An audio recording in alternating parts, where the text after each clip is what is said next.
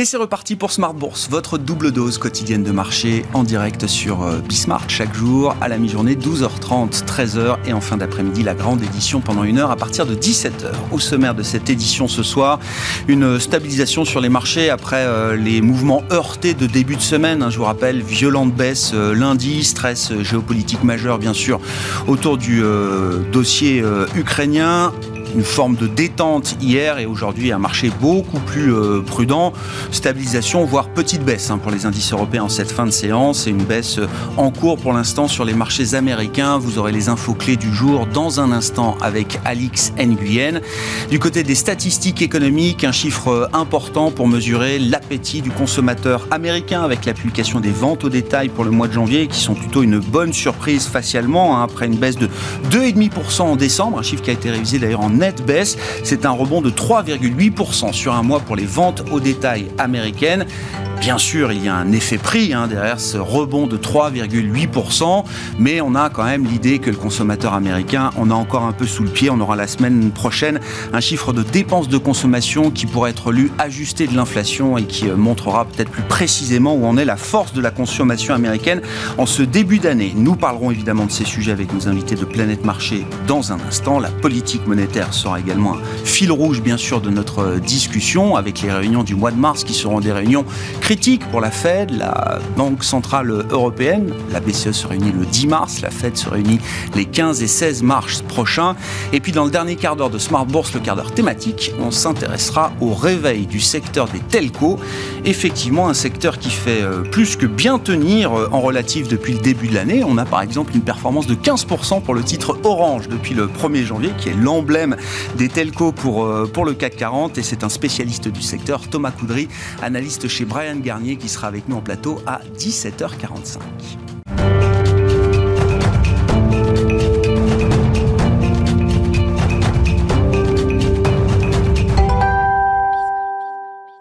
Marchés qui restent dans une attitude euh, très prudente, avec notamment le conflit euh, géopolitique autour de l'Ukraine, qui reste une préoccupation immédiate chez les investisseurs. Les infos clés du jour en fin de séance en Europe, c'est avec Alix Nguyen.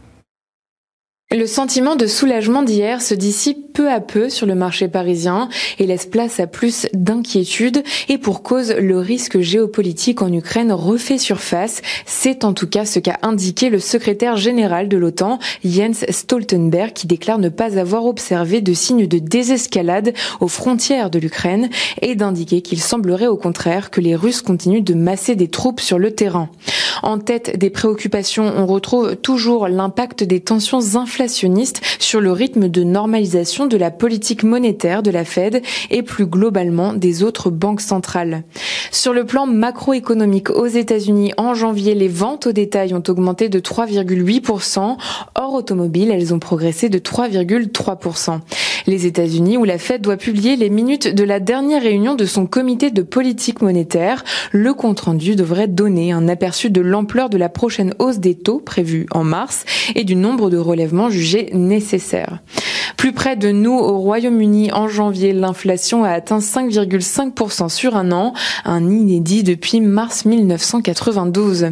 Le gouverneur de la Banque de France, François Villeroy de Gallo, a déclaré hier sur CNBC que la BCE pourrait mettre un terme à ses achats d'actifs dès le troisième trimestre, sans pour autant relever ses taux d'intérêt dans la foulée.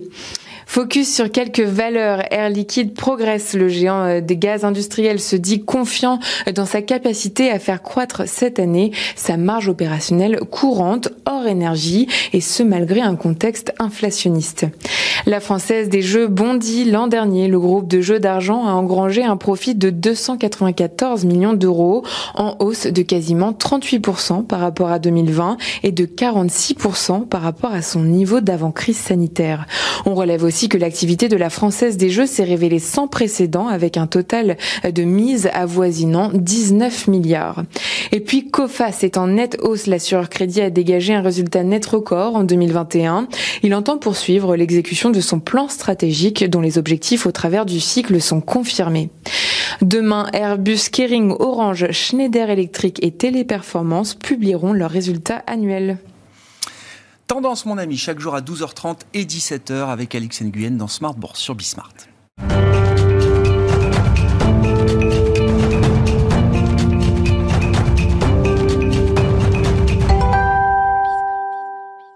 Trois invités avec nous chaque soir pour décrypter les mouvements de la planète marché. Yves Maillot est avec nous ce soir, président de YAM Capital. Bonsoir Yves. Bonsoir Merci d'être là. Merci à Raphaël Thuin de nous accompagner également. Bonsoir Raphaël. Bonsoir Vous êtes responsable des stratégies de marché de capitaux chez Tikeo Capital et Olivier Rajard avec nous également ce soir. Bonsoir Olivier. Ravi de vous retrouver. Vous êtes directeur des investissements de Neuflise OBC. Euh, commençons par une bonne nouvelle le retour à la vie normale euh, en Europe, euh, Olivier. Je me tourne vers vous. Alors, c'est vrai que le, marché avait déjà pressenti que le sujet sanitaire allait quand même s'amoindrir euh, à travers cette année 2022, mais on a quand même la confirmation politique dans plusieurs pays européens que les restrictions sanitaires résiduelles vont être levées et assez vite. C'est une confirmation qui est une bonne nouvelle quand même pour le marché et pour les investisseurs. C'est toujours ça de prix. Et puis surtout, c'est quand même une situation qui va avoir, je sais pas, un impact positif sur euh, l'économie, une forme de libération quand même pour euh, un certain nombre de secteurs d'activité qui restaient sous contrainte, euh, Olivier on peut le voir comme ça? J'irai pas jusqu'à libération. Non, bon. On avait, on avait déjà une dynamique qui était bien assise en, zone euro. On avait le secteur manufacturier qui fonctionnait très bien, qui avait pris l'habitude de fonctionner dans un, dans un monde où la situation sanitaire était détériorée et instable. Et on avait évidemment le secteur des services, lui, qui était plus en, difficulté, en particulier tous les secteurs de services à forte proximité euh, euh, physique. La conséquence de ces levées de, euh, mesures de restriction d'activité va évidemment hein, se traduire par un rebond de l'activité dans le secteur des services au cours des trois prochains mois et on va donc avoir en zone euro un trimestre qui sera sans doute assez soutenu de croissance. Pour autant, euh, pour autant, euh, l'embellie, la reprise, elle est déjà là depuis euh, de nombreux trimestres et la trajectoire de l'économie européenne pour les 4 à 6 prochains trimestres, c'est plutôt une trajectoire de ralentissement de l'activité économique, même si ce ralentissement devait être atténué, si je puis dire, par des soutiens budgétaires qui vont rester encore extrêmement présents. Hein. On pense au plan de relance européen qui n'en est qu'à ses débuts hein, et qui doit se déployer au moins jusqu'au milieu de l'année 2023. Euh, On pense à un marché de l'emploi européen qui se porte bien et qui va soutenir euh, la euh, consommation. Donc une économie européenne, effectivement, qui va profiter d'une embellie de très court terme, qui va rester sur un rythme de croissance assez soutenu, mais qui, en tendance, oh. quand même, devrait ralentir au cours de ces prochains trimestres. On va pouvoir compléter notre rattrapage avant de retrouver une situation plus, euh, un peu plus normale. Mais on a toujours en tête que la croissance euh, européenne, en zone euro en tout cas, sera peut-être plus importante cette année que la croissance américaine. J'ai vu qu'on commençait à réviser doucement à la baisse les perspectives de croissance pour l'économie américaine en 2022. Je n'ai pas encore vu, ou alors ça m'a échappé, de révision à la baisse sur la croissance euh, européenne. effectivement, on n'a pas vu encore de fortes révisions à la baisse. On n'a pas vu de révision à la baisse sur les perspectives de croissance de la zone euro. On en a vu du côté des États-Unis. Pour notre part, on continue de privilégier un scénario où la croissance économique américaine est légèrement supérieure à la croissance européenne, mais c'est l'épaisseur du trait, donc je vais qualifier ça de non euh, significatif. Euh, on a quand même un point d'interrogation sur le trait de court terme pour l'économie européenne, c'est sa réaction à l'accélération, à la hausse des prix de l'énergie, ah. exacerbée évidemment par les tensions euh, géopolitiques qui font peser un petit risque, un, petit risque au cours de ces prochaines semaines. Hmm. Bon, sur la situation alors, sanitaire et son impact sur l'économie, beaucoup a déjà été anticipé, l'économie a déjà effectué une grosse partie de son, son rattrapage c'est quand même une situation intéressante, je trouve, dans la mesure où on va avoir un moment de vérité aussi sur euh, ce qui restera de nos comportements Covid ou pas. Oui, oui, oui. Alors c'est vrai que euh, en, écoutant euh, ce qui vient d'être dit sur le, sujet de l'impact et de la sortie de, crise, c'est vrai qu'il y, a quand même deux choses. C'est cette réalité économique qui fait que certains secteurs vont réellement sortir du marasme puis euh, le quotidien des marchés, où là les choses sont déjà bien derrière. Euh, il n'en reste pas moins vrai euh, derrière, parce qu'on anticipe et on est préoccupé par des tas d'autres sujets dont on pourra parler. Et ce qui est aussi effectivement par rapport à cette question Grégoire, c'est quelles sont les conséquences dans nos vies quotidiennes, dans nos organisations. Et je, alors, je, je, lisais ce matin un sondage qui indiquait qu'aux États-Unis, 86% des cadres et étaient euh, souhaités dans leur avenir professionnel avoir la, possibilité de vivre des semaines de travail un peu à la carte partagée entre voilà le, on a connu ce, ce, work at home mélangé à de la présence sur les lieux de travail pour maintenir les liens sociaux à l'intérieur. Bref, tout ça, ce sont des choses qui au niveau organisationnel ont précipité finalement une tendance qui s'était un tout petit peu amorcée il y a quelques années, mais qui effectivement, j'allais dire, entre guillemets, grâce à la crise, va je pense, profondément changer les comportements dans les organisations et amène des conséquences de différentes natures en termes de management, en termes aussi d'évolution, euh, comment dirais-je, de, de, l'immobilier, d'évolution dans certains segments du prix de l'immobilier, de recherche, euh, de modification de la, de, comment dirais-je, de, modification de la recherche et de l'organisation de l'immobilier. Enfin bref, on a euh, et puis et puis des changements réellement sociétaux en fait. Donc tout ça fait émerger quelque chose qui était probablement latent.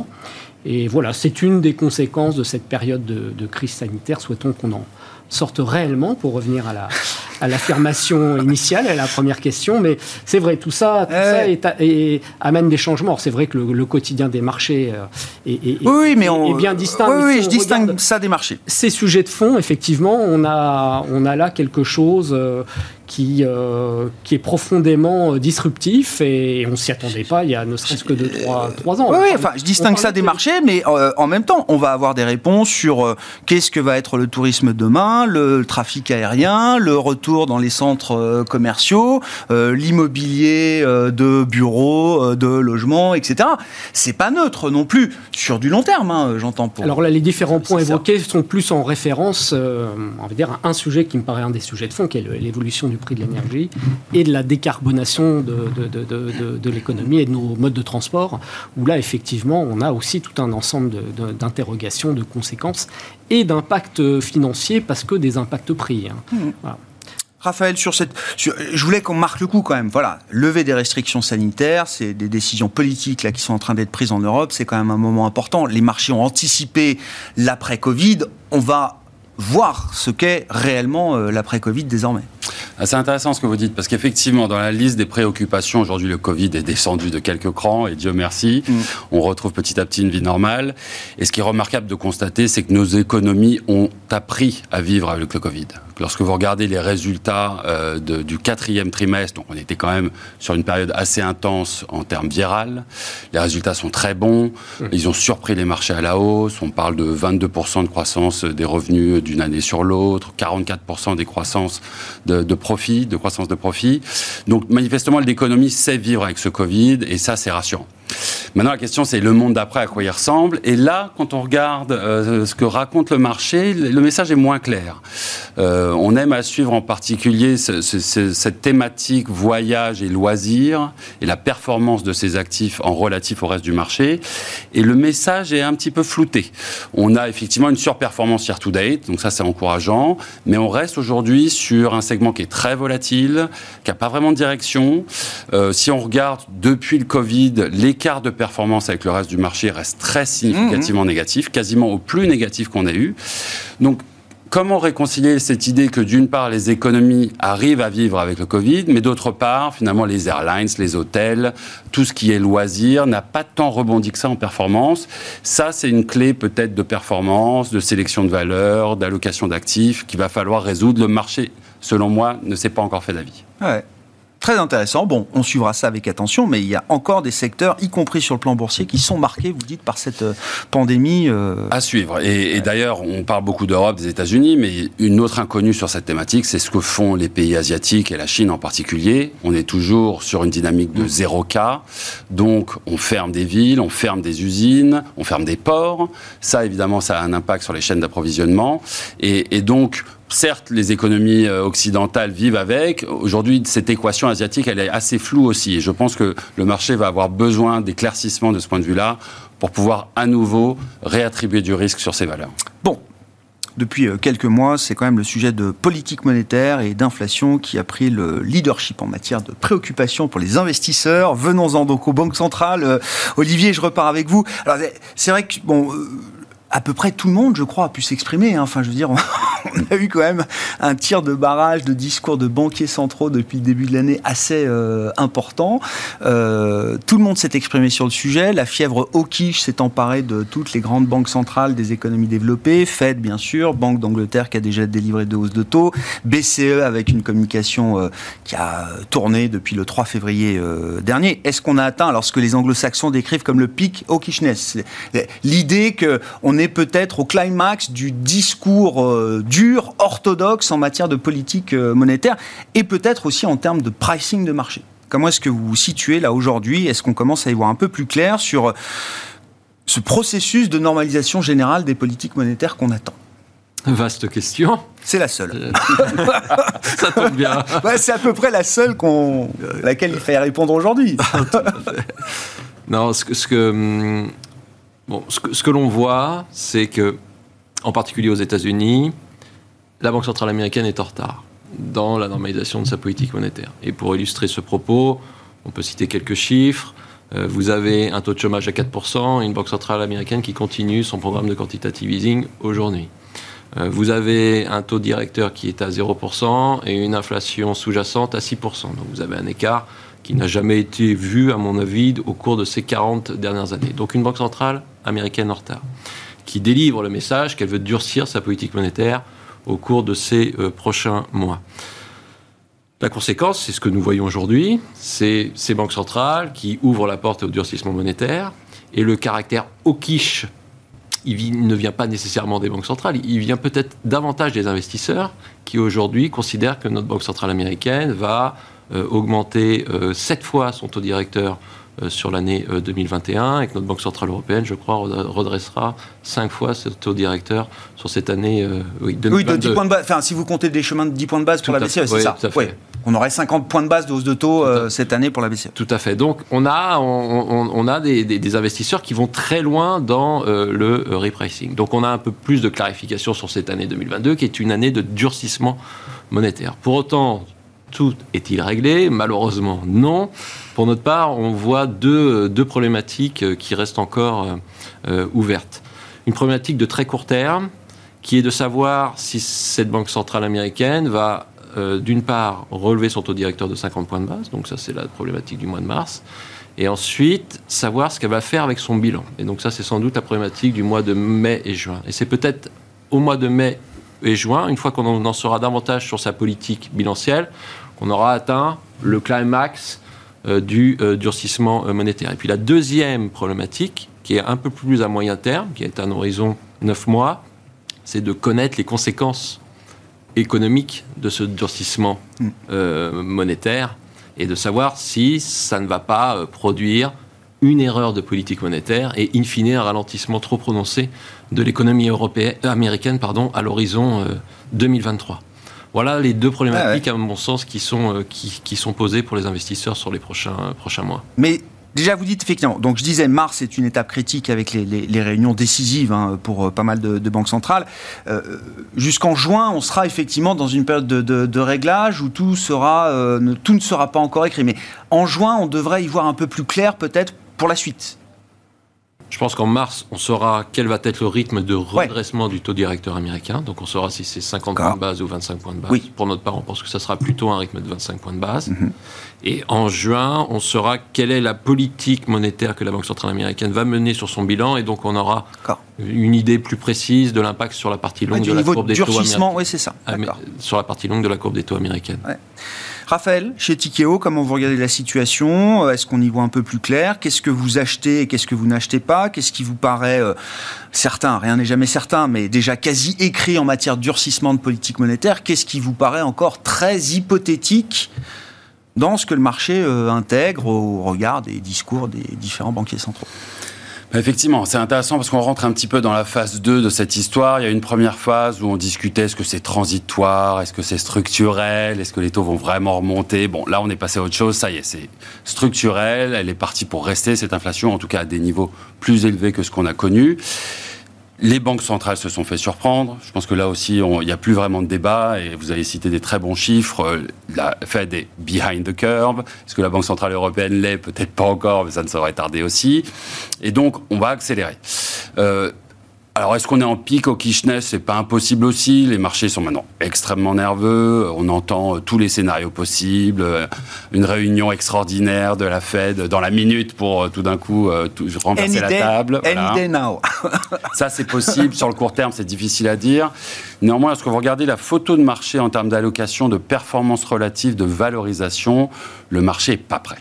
C'est la sensation que ça donne. On n'est pas bien positionné pour ce scénario de remontée des taux, ce scénario inflationniste qui semble pourtant faire consensus. Et il y a une espèce de paradoxe à voir la value qui reste extrêmement décotée aujourd'hui. Elle a certes surperformé de 8-9% year to date. Vous prenez sur 10 ans, on est à, moins 300% de euh, performance. C'est l'épaisseur du trait, la correction qu'on voit aujourd'hui, la rotation. On, ne rattrape pas 10 ans de sous-performance en deux semaines non plus. C'est vrai, euh. c'est vrai, ah mais euh, on peut pas dire au bout d'un mois, ça y est on a retracé tout le chemin, on est maintenant positionné. Lorsque vous regardez les hauts multiples, ils sont en train tous d'exploser les uns après les autres. Roblox, aujourd'hui, fait moins 25% sur le métaverse, il y en aura d'autres.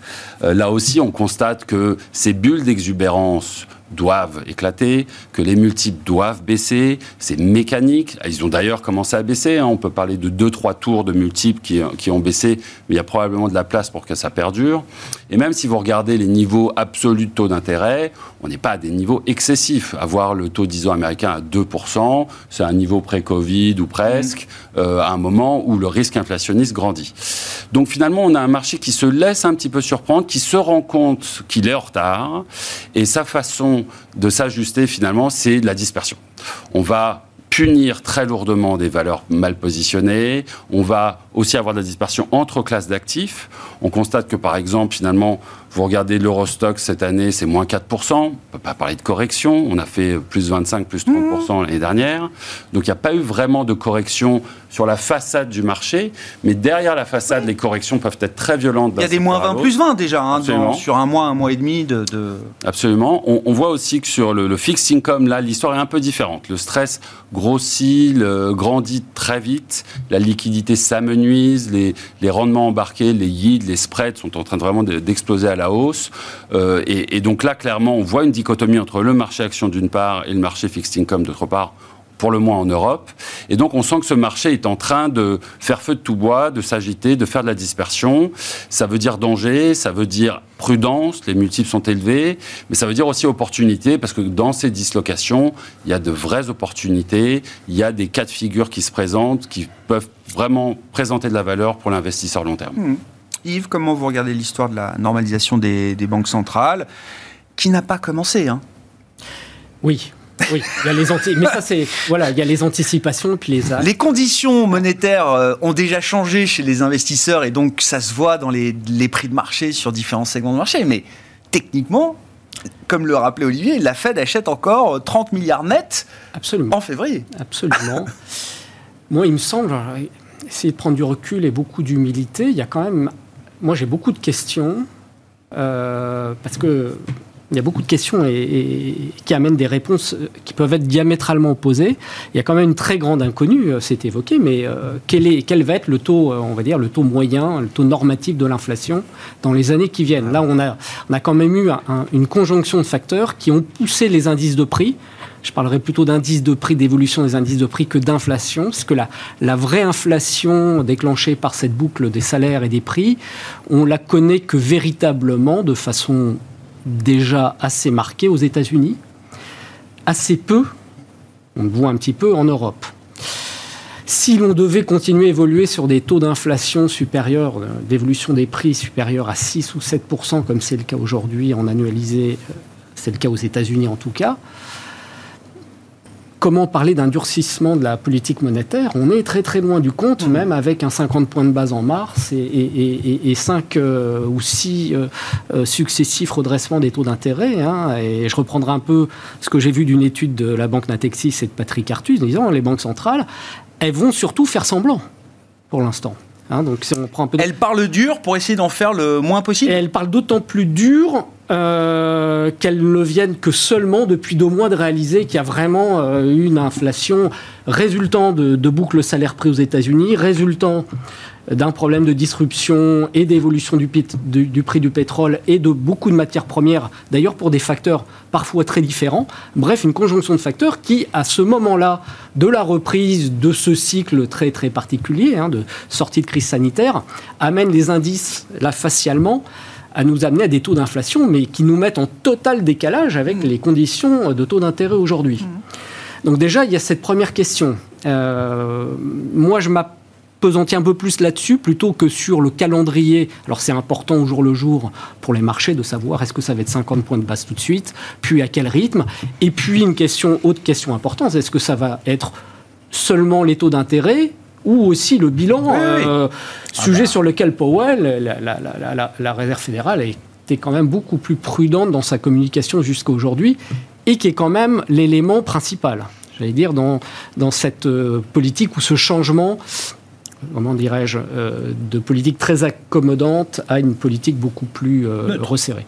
Donc les seules certitudes qu'on ait, c'est la banque, les banques centrales sont behind the curve, et le marché a constaté pour l'instant, pas de changement. Effectivement, on, apporte toujours beaucoup de liquidités, mais qu'il y a un changement d'attitude du banquier central qui s'est aperçu euh, qu'il était très très en retard, qu'il n'avait pas vu le truc, et que, euh, compte tenu de notre... Alors, autre point important, et j'en terminerai là, c'est-à-dire quand on prend la calculette, on s'aperçoit que on ne peut pas, sauf à choisir le camp de la d'une politique économique de récession, mais on ne peut pas se passer pour un certain nombre de facteurs d'une politique qui nous sortirait de taux d'intérêt réel négatifs. Mm.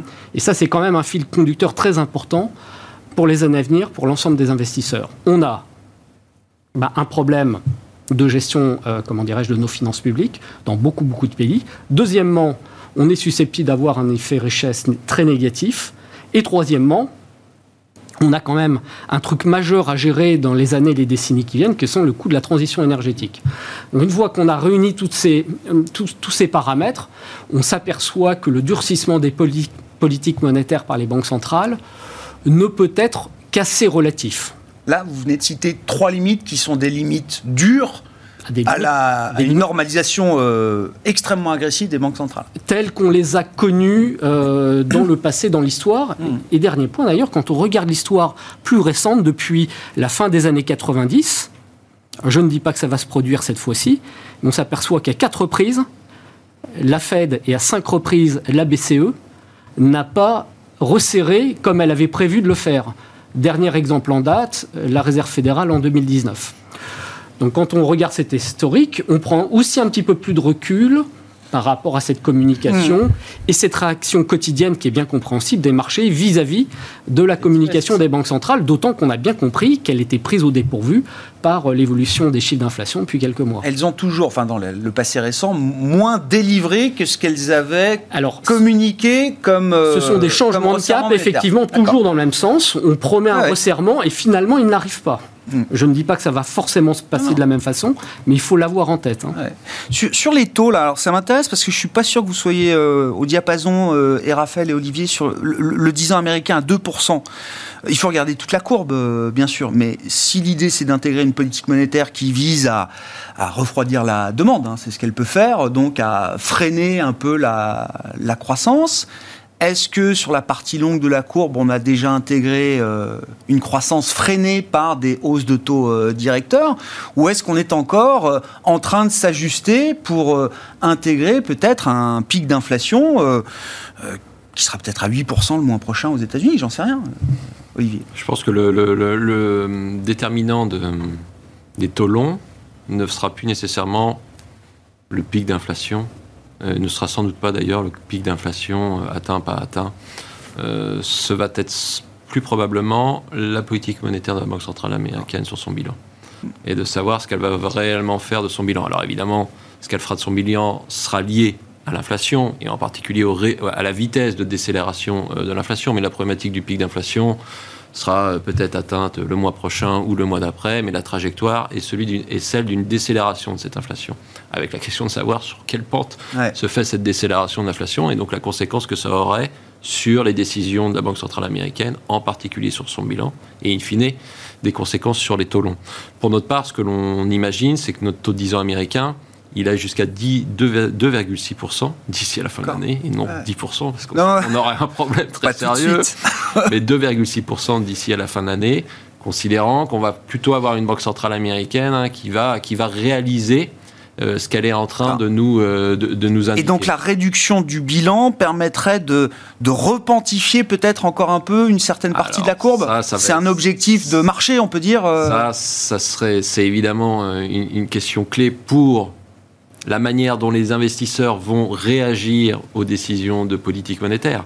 Si vous avez une reportification de la courbe, c'est plutôt un signal qui serait assez positif, où la normalisation de la politique monétaire américaine ne remettrait pas en jeu les perspectives de croissance de l'économie américaine et on aurait une reportification et on serait dans un, dans un scénario euh, assez positif. Oui, toujours cette idée reflationniste qui perdurerait encore un peu. Qui perdurerait. A, contrario, euh, si vous avez un, aplatissement de la courbe qui est déjà bien réel et qui se poursuit, euh, dans ce cas-là, on, parlera sans doute dans quelques mois des craintes de, de récession pour l'économie américaine.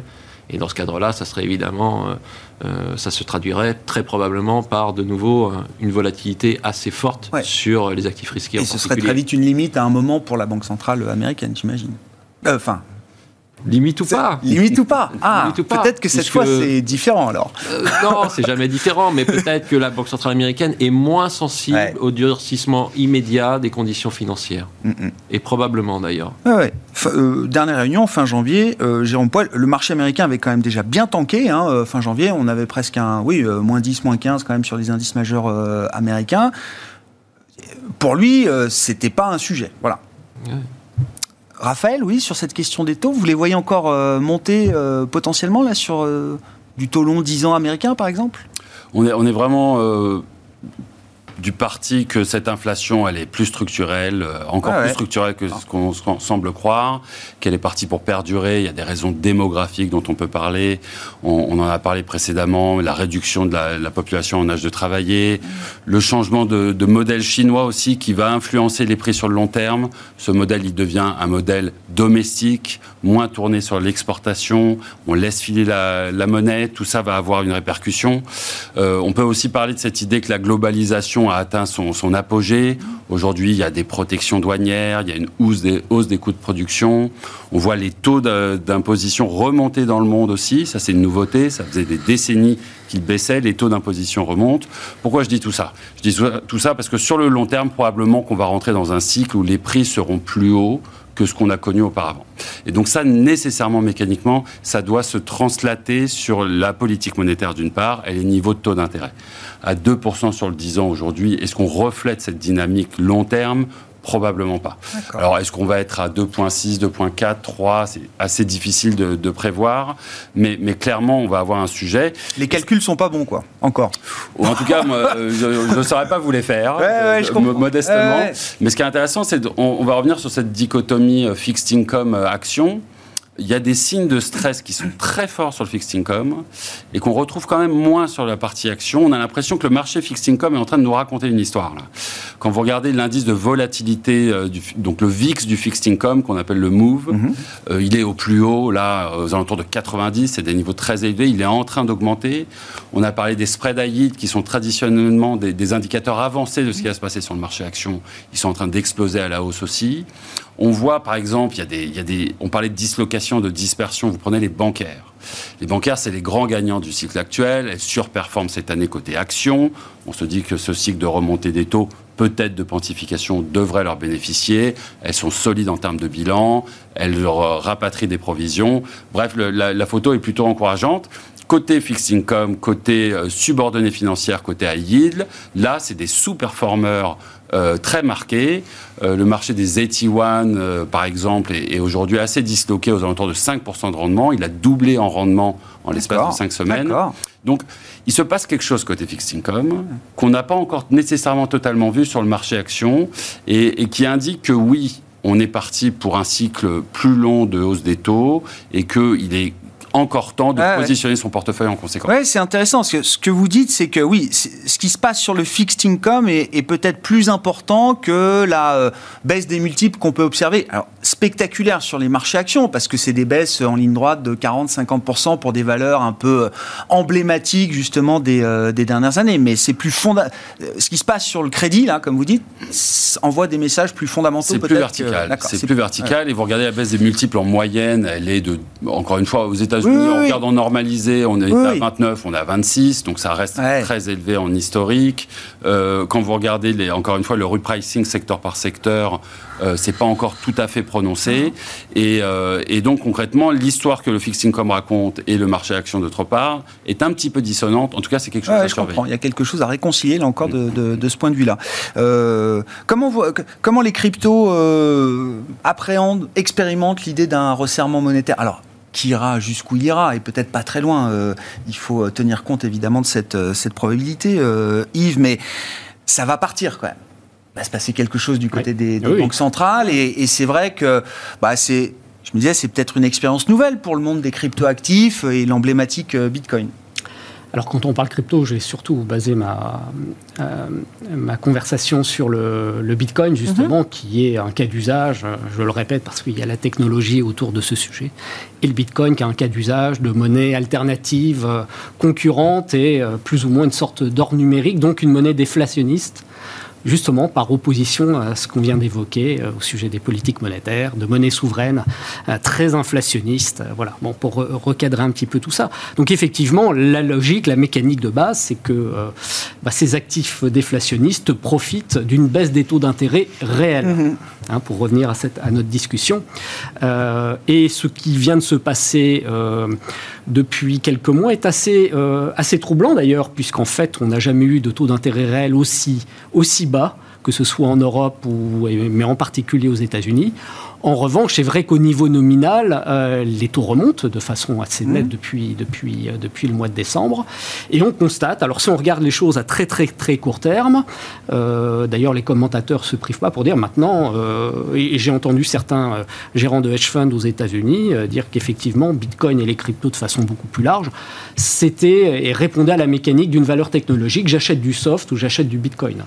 Et effectivement, quand on regarde le mouvement de prix à la hausse, et à la baisse qu'on a connue depuis quelques mois, il, est, euh, il, en ressort une corrélation extrêmement forte avec euh, le marché des actions et en particulier le marché du Nasdaq. Et cette constatation qu'on fait depuis quelques mois, alors je ne saurais pas du tout vous donner la réponse aujourd'hui, est-ce qu'on va continuer à vivre avec justement un Bitcoin très corrélé au Nasdaq ou pas? Effectivement, quand cette question, elle se pose? Alors, elle se pose parce que quand on prend des datas un peu plus, anciennes, sans tomber dans des périodes où tout ça était très, très, encore euh, très parcellaire, très secret et, pas généralisé comme aujourd'hui, en tout cas sur le, marché américain, euh, euh, le Bitcoin, tout comme les métaux précieux, affichait dans une allocation d'actifs un intérêt très particulier puisque permettant une décorrélation quasi parfaite avec les autres grandes classes d'actifs traditionnelles. Donc un résultat totalement opposé à ce qu'on connaît depuis quelques semaines. Alors, la suite des événements, qu'est-ce que c'est Une poursuite de cette forte euh, corrélation? Pour argumenter dans ce sens-là, je dirais que peut-être, eu égard au fait que depuis un an et demi, deux ans, euh, bah, ce monde des cryptos et du Bitcoin en particulier est devenu très, très, euh, j'allais dire, Main Street. En spéculatif. Spéculatif, mais on, a vu et on voit nombre de family Il y, a le facteur spéculatif. Euh, de, oui, oui, mais ce que je veux dire, c'est qu'on voit nombre de family office, de hedge funds et même de certains institutionnels se diversifier sur Bitcoin à travers des produits qui financiarisent les crypto-monnaies, des fonds. On parle beaucoup d'ARC aux États-Unis et vous avez des, des marchés, des volumes sur les marchés des, des dérivés sur Bitcoin qui progressent fantastiquement. Et en même temps, le vrai Bitcoin, lui, sort des exchanges et, est stocké par les gros détenteurs, en fait. Donc on a un petit peu comme sur les métaux précieux d'ailleurs, un, marché cash euh, qui est en quasi pénurie d'ailleurs, et puis des marchés dérivés qui se développent et qui sont finalement les courroies d'entraînement de cette corrélation très forte. Alors, ça peut plaider pour une poursuite d'un comportement au jour le jour, très très serré, hmm. en, forte corrélation. Hmm. Une autre possibilité, parce que j'oublie pas que pas plus tard, c'est pas si vieux que ça, que le printemps de l'année dernière, en fait, on avait connu une, correction assez marquée d'un mois sur le Nasdaq, et dans le même temps, Bitcoin faisait son plus haut historique. Eh donc les corrélations et les décorrélations, elles, se, font, elles se défont. voilà un petit peu, donc euh, pas de réponse, je suis désolé, mais, mais, un sujet. En tout cas, dans la mécanique, il est clair que si demain vous me dites, voilà, les banques centrales vont vraiment défendre les monnaies, vont vraiment serrer leur politique ah bah. monétaire, on est Si l'enjeu c'est la crédibilité du dollar, ça peut se faire au détriment effectivement des. Qui devrait faire euh, baisser le, prix de la, euh, de la, de la crypto-monnaie, comme baisser le prix de l'or ou des métaux ah précieux. D'ailleurs, Hein, on est dans cette même logique. Non, non, mais c'est important de partager ces réflexions euh, sans apporter de réponse ferme et, définitive. Sur les, stratégies du, moment euh, euh, qui vous paraissent pertinentes, déjà, est-ce qu'on a beaucoup, est-ce que vous avez beaucoup réduit l'exposition globale au risque en général, Olivier? Est-ce qu'il faut, alors pour des considérations techniques, parce que c'est pas non plus la fin du monde, rester quand même constructif, investi, comme on dit? Euh, on a fait plusieurs choses. Euh, d'abord, euh, en fin d'année dernière, on a réduit un peu la voilure sur la partie action, tout en continuant à surpondérer la classe d'actifs action. En début d'année, on a réduit un, peu la partie crédit pour réduire notre sensibilité globale du risque de nos allocations d'actifs. Et puis enfin, on a continué à faire évoluer notre allocation sectorielle de manière euh, assez, euh, assez importante. Hein. Si je reviens deux ans en arrière, on était, pour simplifier, surpondéré croissance, ah surpondéré tech, surpondéré santé.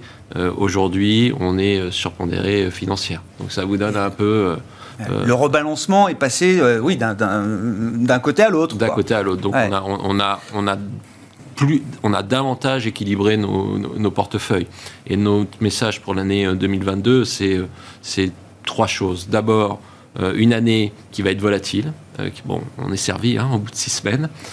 ensuite, une année où il faut être bien équilibré et bien diversifié. Et in fine, une année que l'on voit positive euh, tout de même sur euh, la classe d'actifs euh, actions avec des espérances de rendement qui seront évidemment bien inférieures à celles qu'on a connues. Oui, mais ça y est, la, la, partie value prend un peu plus de place, ou la partie financière spécifiquement, hein, prend une part de plus en plus importante là, dans la, la partie value a pris un peu plus de place au cours d'ailleurs de, cette dernière année, hein, de ces 12 derniers mois, davantage de place dans nos allocations sectorielles. Et la rotation historique. Alors moi je disais déferlante, vous m'avez dit un petit tsunami. un petit tsunami. vous conforte dans cette idée. Parce que bon, la, puissance et la vitesse du, de, la vague value a été impressionnante en un mois, mais euh, ça donne une idée de la force du courant qu'il peut y avoir euh, derrière.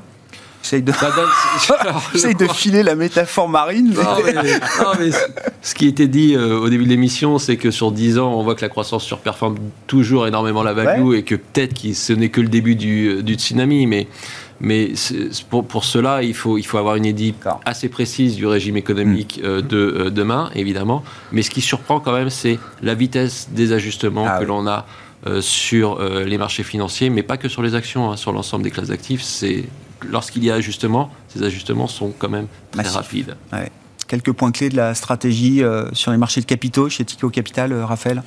Bah Voilà, on, l'a compris, on est, prudent chez Tikeo, donc on a eu tendance à faire baisser les expos, à garder des liquidités sur le côté euh, pour les redéployer à des, à des, valorisations plus attractives. Et puis on va vraiment essayer de positionner le portefeuille sur des segments qui surperforment un temps inflationniste ou sont moins sensibles au taux d'intérêt, donc moins de duration. Donc quand vous réfléchissez à ces compagnies, on va parler de compagnies à fort pricing power, évidemment celles qui sont capables de passer la hausse des coûts dans les prix. On va parler de compagnies à faible base d'actifs aussi. Celles qui ont des faibles bases d'actifs euh, ont tendance à surperformer en temps inflationniste parce que remplacer sa base d'actifs tous les ans à des prix plus élevés, bah, ça coûte cher. Donc ça, ça va être un deuxième axe. Et puis plus globalement, avoir 35% de marge lorsque l'inflation rogne 1%, ça vaut mieux qu'avoir 4%. Donc hmm. on va privilégier ce genre de compagnies qui font moins de volume, qui sont très profitables. Donc là, j'ai juste dessiné un segment qui s'appelle la qualité. Hmm. La qualité surperforme dans ce genre de, de scénario. Le deuxième facteur à garder en tête, c'est les multiples. Évidemment, lorsque les taux remontent, les hauts multiples s'écroulent. On en voit tous les jours des exemples. Donc, il va falloir faire de la qualité à prix raisonnable. Alors, vous me direz bonne chance. Euh, appelez-nous quand vous aurez trouvé. Le Graal, la chimère, la euh, celui des marchés. Oui, mais si, il y a un terme pour ça. C'est le GARP, c'est ça? Alors, ouais. croissance qualité. Alors bon, voilà. Croissance qualité, à prix raisonnable. Beaucoup d'intersections, c'est vrai. Mais qualité à prix raisonnable, c'est difficile, il faut être sélectif, mais dans des marchés qui disloquent, dans des marchés à dispersion, on en trouve. Et c'est pour ça qu'on est, on reste investi et on reste assez enthousiaste parce qu'aujourd'hui, sur des segments type bien de consommation quotidienne, on a des valorisations qui sont assez faibles historiquement, des compagnies comme Colgate, Unilever, Reckitt Benckiser. Je sais, c'est ennuyeux, euh, c'est moins, moins sympa que les Boring Stocks, le retour des Boring, Stocks. Sont pas On va parler des télécoms dans un instant. Elles ont le pricing power, elles ont les marges, euh, donc ça, ça va être ça va nous intéresser. Et même dans la tech, le gros de la tech est cher et on en reste assez éloigné, mais il y a des poches d'attractivité dans la tech autour de la publicité en ligne, un gros marché qui croît à 20% par an. Euh, on a vu Facebook récemment s'écrouler et qui traite à des multiples mmh. extrêmement faibles aujourd'hui. Quand vous parlez du segment du cloud, qui lui aussi est un gigantesque marché à forte croissance sur lequel on peut vraiment se projeter sur le long terme, là aussi, grâce à cette dispersion, on va avoir des segments investissables. Merci beaucoup, messieurs. On s'arrêtera là pour ce soir. Merci d'avoir été les invités de Planète Marché. Raphaël Thuin, Tikeo Capital, Olivier Ringard, Neuflis OBC et Yves Maillot. Yam Capital était avec nous en plateau ce soir.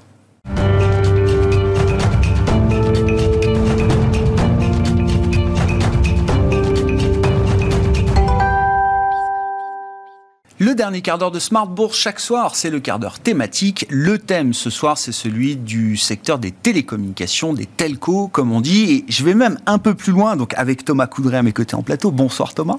Merci beaucoup d'être là. Vous êtes analyste chez Brian Garnier. J'ai même intitulé le, sujet de ce soir, le réveil des telcos. Parce qu'il y a quand même quelque chose de cet euh, ordre-là. Je regardais la performance d'un titre comme Orange depuis le début de l'année. Euh, c'est très bien en relatif, c'est très bien en absolu, c'est plus 15% de performance sur six semaines de bourse. Je suis d'accord, mais il se passe quelque chose, d'autant que le secteur bouillonne également avec la thématique euh, M&A. Donc on va parler de tout ça euh, ce soir, mais commençons avec Orange qui a marqué l'actualité des, euh, dernières semaines, avec donc la nouvelle direction et la nouvelle dirigeante qui a été nommée pour prendre la succession de, de Stéphane Richard. Qu'est-ce qu'on peut en dire Christelle Edman, c'est ça et euh, qu'est-ce qu'on peut dire de la feuille de route qu'il attend aujourd'hui chez Orange, Thomas? C'est une très bonne question. La feuille de route, euh, on, sait un petit peu les défis auxquels elle va être confrontée. Après, sa feuille de route, à elle, ben, on, l'attend, on va l'attendre. Hein. Ça va être euh, une des, fortes attentes du marché. Sa prise de fonction est prévue, je crois, début avril peut-être falloir lui laisser le temps un petit peu de, regarder un petit peu tout ça, d'ouvrir le capot, même si elle était euh, administratrice. Ouais, depuis 5 ans quand même. Orange, elle connaît quand même un petit peu le groupe. Et voilà. Et donc, en effet, elle est, elle est confrontée à un certain nombre de, de, défis, qu'ils soient stratégiques ou opérationnels. Euh, évidemment, d'un point de vue très opérationnel, c'est un petit peu l'actualité de ces dernières semaines, il y a le la fameuse sortie, le décommissionnement, comme on dit, du réseau cuivre historique hein, d'Orange France. Donc ça, c'est un très gros chantier qui, s'ouvre, hein, qui a des conséquences financières, euh, sociales, opérationnelles. Il y a des sujets plus d'ordre stratégique. Qu'est-ce qu'elle va faire avec un certain nombre d'actifs du groupe euh, La banque, la cybersécurité, le cloud, euh, l'Afrique, les tours mobiles. On sait que c'est un gros sujet aussi chez les telcos. On entend parler de rumeurs. Voilà, donc il y a, beaucoup de choses. Clairement, elle a, elle a du pain sur la planche. Ouais, ouais, mais bah, je ne sais pas si on prend quelques-uns de ces points, euh, Thomas. Les tours, par exemple, il y a une tendance dans le secteur des télécoms à euh, externaliser, à sortir ce, ce type d'actifs. Est-ce qu'il y aurait une raison pour lesquelles euh, ce serait pas intéressant euh, stratégiquement et même financièrement pour Orange de procéder également à ce genre d'externalisation de, de, ses actifs? Alors Orange a, déjà euh, engagé un certain nombre d'actions avec ses, tours, c'est le fameux projet Totem. Donc aujourd'hui les tours d'Orange France et Espagne ont, été, on va dire, localisés dans une structure juridique distincte avec sa propre gouvernance, détenue à 100% aujourd'hui par, par le groupe Orange et la direction euh, actuelle ou, bientôt la direction passée euh, n'a pas fait, euh, voilà, n'a pas caché son souhait d'éventuellement saisir des opportunités de rapprochement de cette entité avec d'autres entités équivalentes en Europe. Hmm. Donc on peut tout à fait s'attendre à un certain nombre de, mouvements là-dessus. C'est des, actifs, hein, les actifs de, de Tours qui sont valorisés aujourd'hui plus de 20 fois leur EBITDA, hmm. là où les telcos sont plutôt à 5 fois aujourd'hui.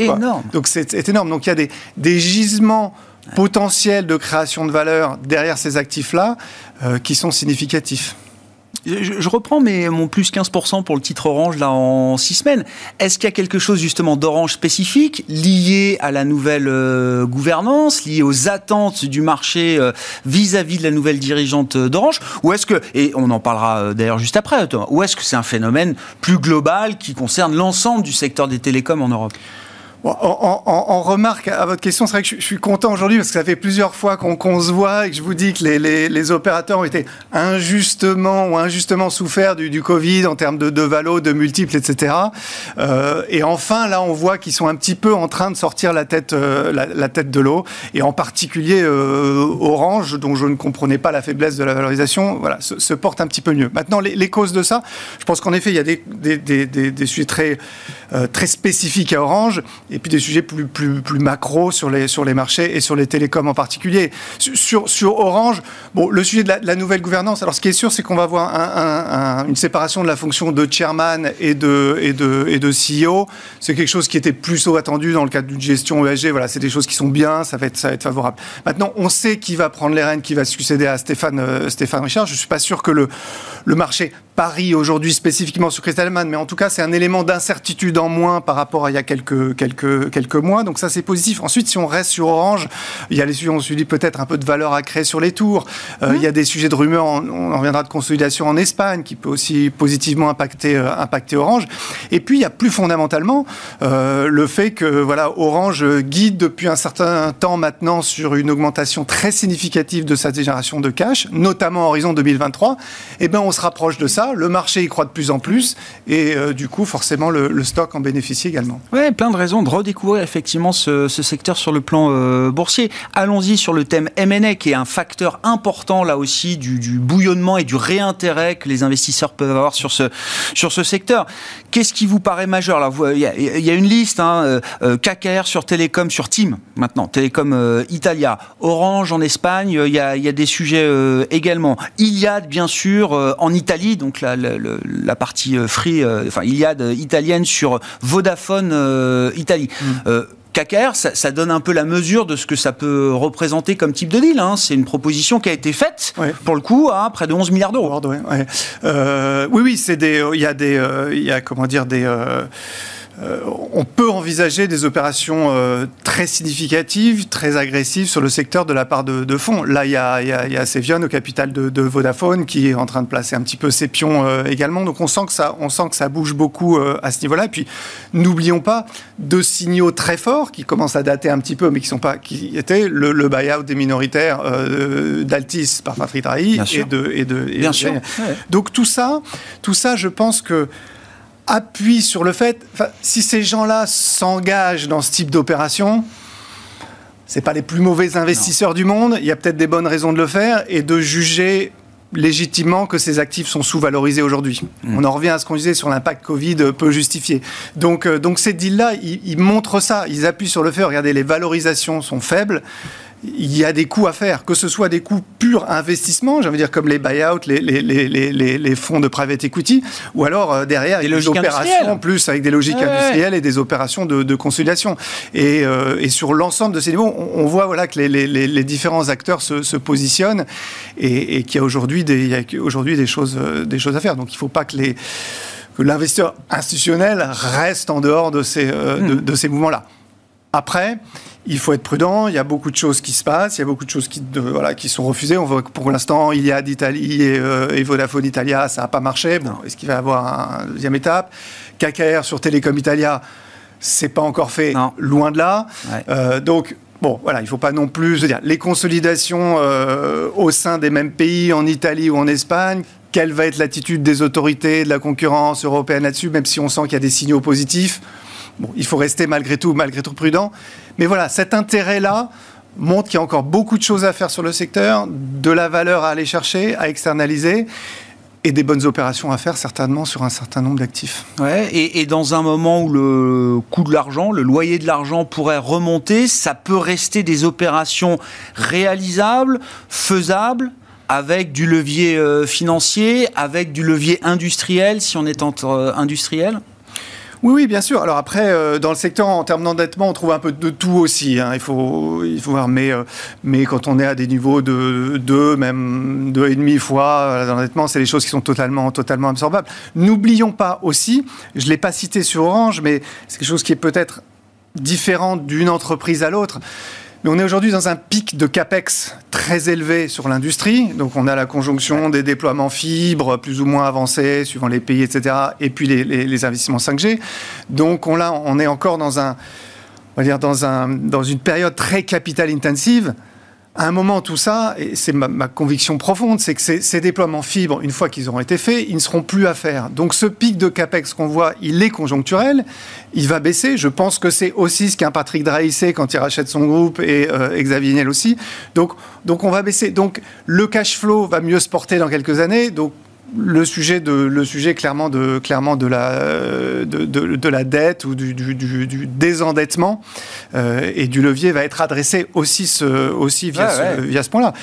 Et puis, euh, et puis d'un point de vue très macro aussi, euh, dans un, voilà, on, voit, vous en parliez tout à l'heure avec vos, précédents invités, euh, bon, il y a un sujet, on voit de rotation sectorielle et les, et les, et les, et les très fortes valeurs, on, voilà, on, pris cher, hein, pour le dire un petit peu euh, vulgairement, euh, depuis, euh, depuis le début de l'année.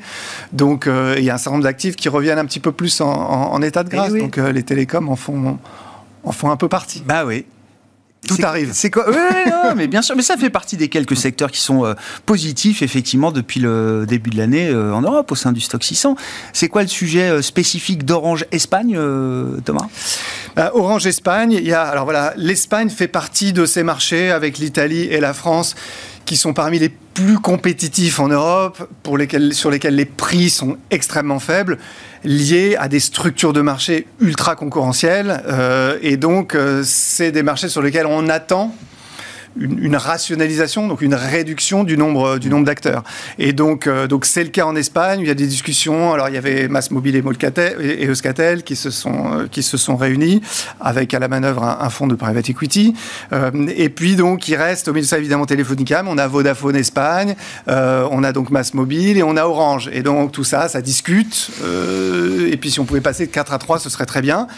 Et puis en Italie, c'est la même chose. C'est la même, chose. Ouais avec euh, il y a de, sur la partie italienne et Orange sur la partie espagnole. Hein, et exactement, voilà, chacun, les acteurs euh, français. sur différentes, différentes géographies. Merci beaucoup Thomas. Merci d'être venu nous éclairer comme vous le faites régulièrement sur les enjeux du secteur euh, télécom, sur le plan industriel bien sûr, et sur le plan financier et boursier, un secteur en, en relatif et en absolu qui se comporte très bien depuis le début de cette année 2022. Thomas Coudry qui est avec nous en plateau, analyste chez Brian Garnier, invité du quart d'heure thématique de Smart Bourse ce soir. Voilà pour cette édition. Nous nous retrouvons demain en direct à 12h30 sur Bismart.